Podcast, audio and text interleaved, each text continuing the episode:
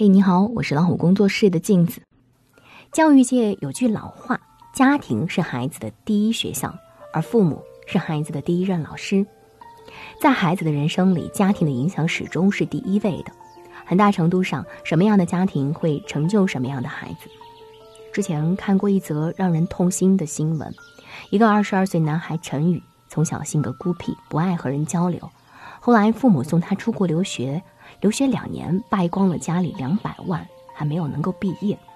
不仅如此，他每天躲在家里打游戏，就连吃饭都需要奶奶端到跟前来喂他吃，活生生的成为了一个废物。学业和工作上没有半点长进，生活自理能力也极度缺失，和家里人最多的交流就是钱，其他的一概不知，浑浑噩噩过了这么多年。网友说这孩子就是个败家子。但每一个孩子不是生来就是如此的，归根到底，孩子身上的问题都是家庭的问题。陈宇十岁的时候，父母离异，他和奶奶在一起生活。老一辈的人总是对孙子辈的孩子格外的宠溺，奶奶很怕他觉得受到委屈，努力成为他的保护伞。而陈宇的父母自从离婚，各自组建新家庭之后，对他的教育有些力不从心。爸爸不管不顾，妈妈大部分时间都在拼搏事业，哪怕后来送孩子去留学，也依然没有扭转他越来越颓废的性子。妈妈怨恨自己，哪怕事业上再成功，也没有办法弥补教育的失败。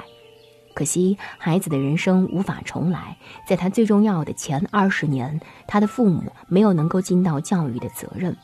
我们也没有办法去怨奶奶对孙子太过宠溺，把教育孩子的任务全部推给老一辈的人，本身就是父母的过错。哪怕婚姻破裂，爸爸还是爸爸，妈妈也还是妈妈，血缘关系无法割断，本应该肩负的育儿责任也不应该丢弃。自己活得轻松了，可是却荒废了孩子的一生。在孩子成长为人的一路上，他们对教育的偷懒是毋庸置疑的。其实，现实生活当中不负责任的父母并不在少数。有些父母崇尚所谓的快乐教育，孩子想做什么就让他做什么，从来不认真思索什么样的教育方式才真正适合孩子，一味放任自流，到最后却怨怪孩子不优秀。还有一些父母把手机当做代理保姆，因为很多孩子只要拿上手机就可以安静下来。可是长此以往，孩子得了手机依赖症，父母才开始着急心慌。没有哪一个孩子想要成为废物，也没有哪一个家庭一开始就打算要放弃孩子的人生。可是，在家庭教育过程当中，只有父母真正承担起教育的责任，不在思想和行为上偷懒，才是最基本的态度。不要让孩子的人生为你的后悔买单。前不久，四十八岁名校巨婴硕士宅家啃老的新闻曾经刷爆朋友圈。四十八岁的大卫从小是学霸，大学读的是九八五，硕士读的是国外的名校。按说这成绩很是出彩，工作也不差。可是他六年前回国之后，开始死赖在家，白天睡觉，晚上打游戏，就是不肯出去工作。家里所有的经济来源，只有他八十二岁的老母亲每个月三千五百块退休金，而其中两千块还要用于他母亲尿毒症的治疗。老母亲每天苦劝儿子出去工作，可是他就是不听。后来无奈之下，他把儿子告上了法庭。可是他发现，即便胜诉了，儿子依然还是不愿意出去工作。老母亲抹着眼泪说：“都怪我，我教育不对，样样包办，他从小样样现成的依赖惯了。”简简单单的一句话，可是却太让人心酸。明明四十八岁，普通人早就结婚生孩子，做起了家庭的顶梁柱，开始接手为人父母的责任，而这个巨婴却光明正大的花着母亲的退休金，不以为耻，反以为荣。有人说，教育最大的悲哀就是付出了全部，却养不出懂得感恩的孩子。造成这种悲哀的源头是父母，而最终受害的人，还是父母和孩子两代人。中国老龄科研中心曾经有过统计，在城市里有百分之六十五以上的家庭存在老养小的现象，而有百分之三十左右的成年人是依靠父母为其支出部分甚至全部生活费。你会发现巨婴现象在我们的生活里并不少见。父母努力给孩子提供最好的学校、最好的物质条件，可是到最后却反过来还要父母继续供养已经成人的孩子。这其中有孩子的责任，但更大的责任还是来自于家庭。一味想着要孩子成才，有多少父母把孩子生活的方方面面照顾得无微不至？哪怕他已满十八岁，早已成人，可是觉得他还小。英国小说家洛克曾经说：“越早把你的儿子当成男人，他就越早成为男人。如果习惯性为孩子包办一切，孩子永远都长不大；如果样样顺着孩子的心意来，孩子也永远成不了一个真正的大人。溺爱的最后是逃也逃不过的悲哀。而教育最基本的顺序是先成人，再成才。还记得诗词才女武亦姝吗？”十六岁，在央视中国诗词大会上大放异彩，凭借强大的实力和淡定的心态，取得诗词大会开播以来的最高分，成功夺冠，被大家亲切地誉为国民才女。学习上，他很努力，也很自律，不仅文科成绩好，理科成绩也非常棒。今年上海高考满分六百六，他考了六百一十三分。为人处事上，他大气有礼，说起话来有理有据。比赛中战况激烈、全员紧张的时刻，他不慌不忙，淡定说出那一句让评委和对手都极其赞赏的：“七月在野，八月在雨，九月在户，十月蟋蟀入我床下。”这不仅源于他强大的知识积累能力，更源于他强大的内心。无论外界环境如何变化，他都能保持一个平和淡定的心态，不焦躁，不骄傲，不气馁，不妥协。换做普通成年人，在相同情况下，也不一定能有他这番从容。你会越来越发现，优秀的人真的都是样样都优秀，而这番优秀最早是源于家庭的培养。小时候，武亦姝成绩差，爸妈就带他去拜访朋友家酷爱读书的孩子，学习教育经验。回家之后，全家就都改变了。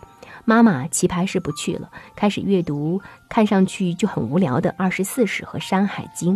手机也不玩了，改为跟孩子一起玩角色扮演、名著情节改编故事结局。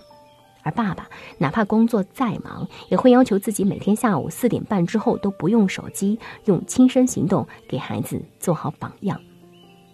宋庆龄曾经说：“孩子们的性格和才能，归根结底是受到家庭父母的影响。”其实这些事，任何一个普通家庭都能做。但不是每一对父母都能逼自己去和孩子一同成长。太多的父母习惯了口头上督促孩子努力学习，却鲜少能在行为上给他实在的引导。无法成为榜样的父母，不是优秀的父母；无法用心为孩子教育着想的父母，也不是好父母。要想孩子成长为一个独立优秀的人才，就需要努力提升自己的眼界和见识，学习那些优秀家庭的日常习惯。用实际行动去影响他，改变他。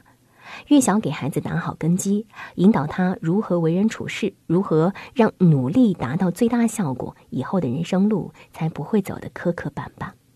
要知道，每一个品德、学业、工作各方面都优秀的孩子，背后少不了家庭的奋力托举。先让自己成为一等父母，让家庭成为一等家庭，孩子才能真的赢在人生起跑线上。我是镜子，更多精彩不要忘记关注微信公众号“老虎小助手”。感谢您的陪伴。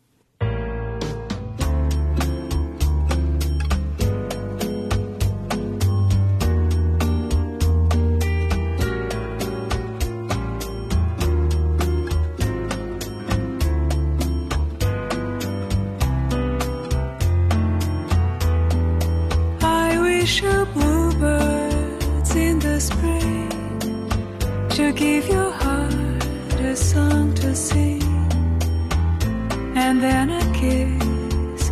But more than this, I wish you love. And in July, a lemonade to cool you in some leafy glade. I wish you health and more than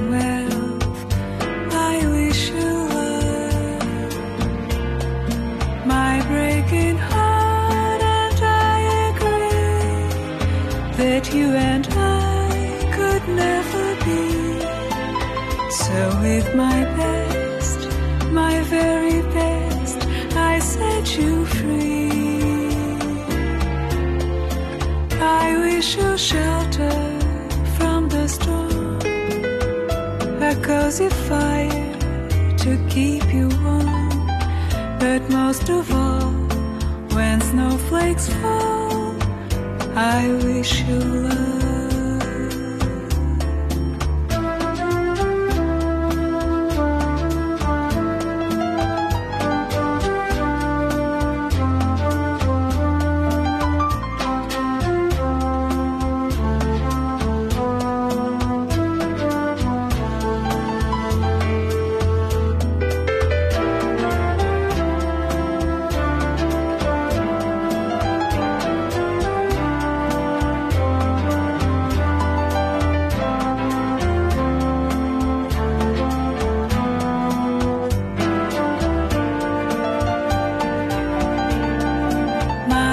Breaking heart, and I agree that you and I could never be.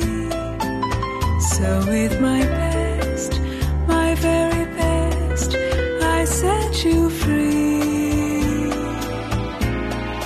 I wish you shelter from the storm, a cozy fire